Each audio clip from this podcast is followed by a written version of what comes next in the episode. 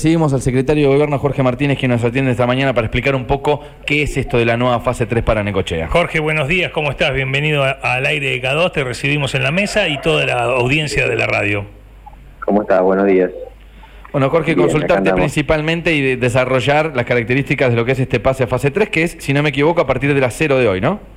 O las 0 Sí, de a mañana. partir de las 0 de, las cero de mañana, eh, sí, todavía estamos esperando la confirmación oficial, pero ayer habíamos tenido ya algún llamado por parte de las autoridades políticas y sanitarias con el intendente, donde, se- donde se le informaba el, el pase 3, al cual nosotros no, no esperábamos, en realidad, sí, como si ustedes lo esperábamos para la semana semana anterior, Sí. pero no no está la verdad que esta semana no la esperábamos porque bueno, como decís vos los números reflejaban otra cosa tanto lo que ocupación de cama a nivel de contagio pero bueno una decisión más que sanitaria política por parte de la provincia de Buenos Aires teniendo en cuenta eh, la situación de Mar del Plata y, en este momento la zona 8 toda la zona octava eh, fue puesto en Jorge, perdona que te interrumpa, siempre nos pasa que nos agarra como el cono de la no señal donde... donde eh, Me lo agarran acá para, No para que me corro porque está, estoy en una oficina que no es la mía. A ver, no la conozco. A ver ahora. A ver, a ver, ahí Ah, estamos ahí mejor, me parece, a ver. está, estoy contra la ventana. Perfecto. Eh,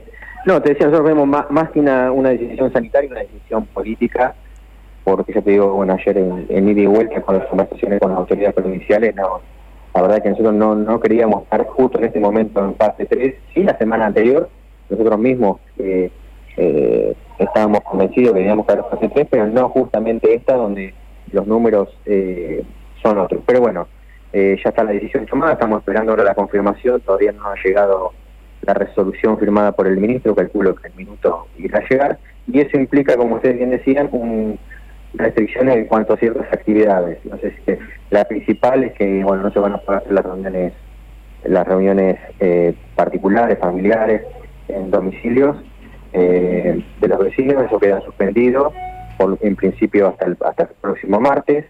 Después tenemos actividades como gastronómicas donde van a van a haber una reducción horaria, pasan de las 0 horas a las 23, se mantiene las horas las 0 horas de circulación y también cambian muchas actividades el aforo, como ser, bueno, tanto gimnasios, natatorios, eh, se achica el aforo, los restaurantes también se achica el aforo, todo lo que es actividades deportivas eh, de más de 10 personas también quedan, quedan suspendidas, así que, bueno, en el marco de todas estas restricciones nosotros ya tenemos, acabamos de terminar una agenda para la tarde con cada una de las de las cámaras comerciales y de las actividades eh, para ir, eh, ir punteando cada una de, de las, de las nuevas restricciones y ver cómo lo vamos cómo lo vamos a ir manejando. Jorge, cuando hablabas del aforo, ya, bueno, está confirmado a, a través de- del decreto que se publicó el sábado, que es del 30%, es una reducción de- del 20% en muchos casos. Te, te consulto esto, ¿venían teniendo reuniones, por ejemplo, ustedes con, no sé, me imagino, cámara de gimnasios, cámara de Sí, gastronómicos, Nosotros respecto a que era sabíamos que posible este cambio? pasar fase 3 Claro.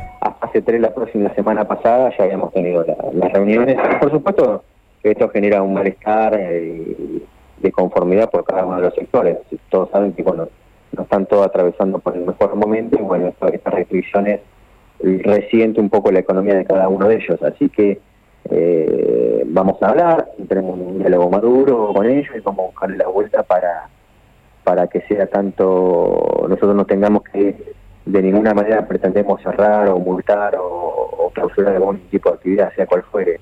La idea es llegar a un acuerdo y bueno tener un consenso en cuanto a este tipo de, de nuevas de restricciones nuevas. Eh, ¿qué, qué sabes de, de- respecto a si hay una merma en los casos? ¿Esto automáticamente el martes que viene puede variar? Porque digo, a ver, vengo Sí, viendo la las, idea- conferencias. pasado- Sí, Sí, podríamos haber pasado a fase 3 la semana pasada. sí. Ahora eso con la merma, y bueno, nosotros hay una promesa por parte de la provincia de que este martes, eh, si seguimos así, nos volverían a fase 4. Ya te digo, es una decisión esta más que sanitaria, política, porque tiene que ver un poco, ellos lo, lo ven con cómo están los localidades vecinas como Bahía Blanca y, eh, y Mar del Plata. Que Tonkin no pasan a fase 3 teniendo cinco casos positivos. Claro, pero seguramente que derivan de manera sanitaria cuenta- a Bahía Blanca. Tienen en cuenta toda la zona octava, la pasaron toda a fase 3. Claro, ti- tiene que ver, digo, esto con la ocupación de unidades de terapia intensiva, por ejemplo, que en Mar del Plata Sí. y en Bahía Blanca estaba demasiado alta. complicadas, exactamente. Y Bien. eso se puede reflejar o puede tener una repercusión en, en la localidad de. Bien, Así eh, que, bueno, esa fue creo que el eje de, de la decisión. Eh, respecto a, otro tipo de, restricciones, Jorge, que, tengan que saber, comentame un poco, yo sé que las restricciones ya venían de, la semana anterior, eh, se siguen desactivando algunas fiestas clandestinas, contame cómo está el tema de controles, cómo, están laburando en eso. Eh, las fiestas clandestinas son, son la verdad que eh, día a día los muchachos le van encontrando la vuelta, digamos, porque bueno, después una vez que uno va, va a una fiesta clandestina, multa, todo lo que es les cuesta salir de su casa y nosotros no tenemos ni tanto ni la policía como nosotros autoridad como para ingresar y bueno, vemos que continúan en, las casas encerrados, no quieren salir y eso nos lleva toda la noche. Así que bueno, estamos, vamos a tener reuniones para ver cómo, cómo desactivamos este nuevo mecanismo que le han encontrado la vuelta para no, no, no salir de, del lugar donde ¿Qué, como yo hago, estoy haciendo una fiesta clandestina en mi casa, vos te apersonas en la puerta, yo no te atiendo y sigo con la, y, sigo con la fiesta. Bajo la música y sigo con la fiesta.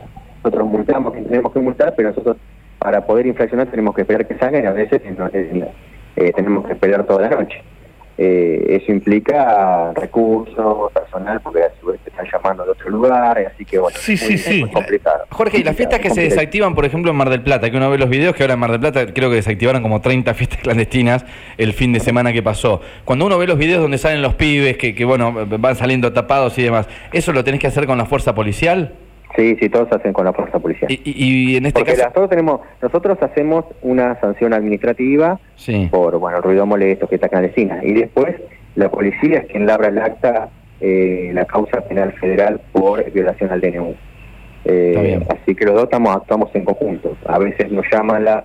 Nosotros somos quien llamamos a la autoridad policial y a veces son ellos los que nos llaman a nosotros para complementarnos en el trabajo.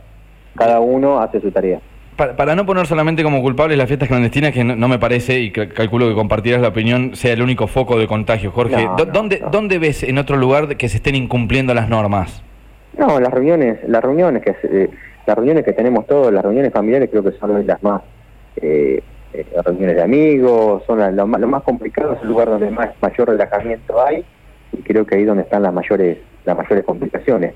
Después en el parque uno ve mucha gente, pero bueno, ven los grupos que están que están eh, también muy compactos, son grupos por ahí de 10, pero hasta 20 personas pueden estar juntas en, el parque, el aire libre, en espacios públicos, así que eso no hay ningún problema. El tema es bueno que si comparten el mate, y pero yo lo creo que el, mayor problema está en la, en la reunión en casas particulares, creo que ahí donde se da se da el mayor relajamiento y el, la mayor en los contagios. Eh, te, hago la última y puntual, hablaste un poco de aire libre, voy a lo deportivo, sé que hay un montón de disciplinas que están esperando saber qué, es la restricción de fase 3, tengo entendido que son actividades deportivas de más de 10 personas, aunque sean al aire libre, no se puede. Eso, eh, claro, queda suspendido lo que es fútbol 11 y aquellas actividades que sean más de 10 personas van a quedar suspendidos por lo menos el fin de semana hasta esperar a la, nueva decisión la próxima.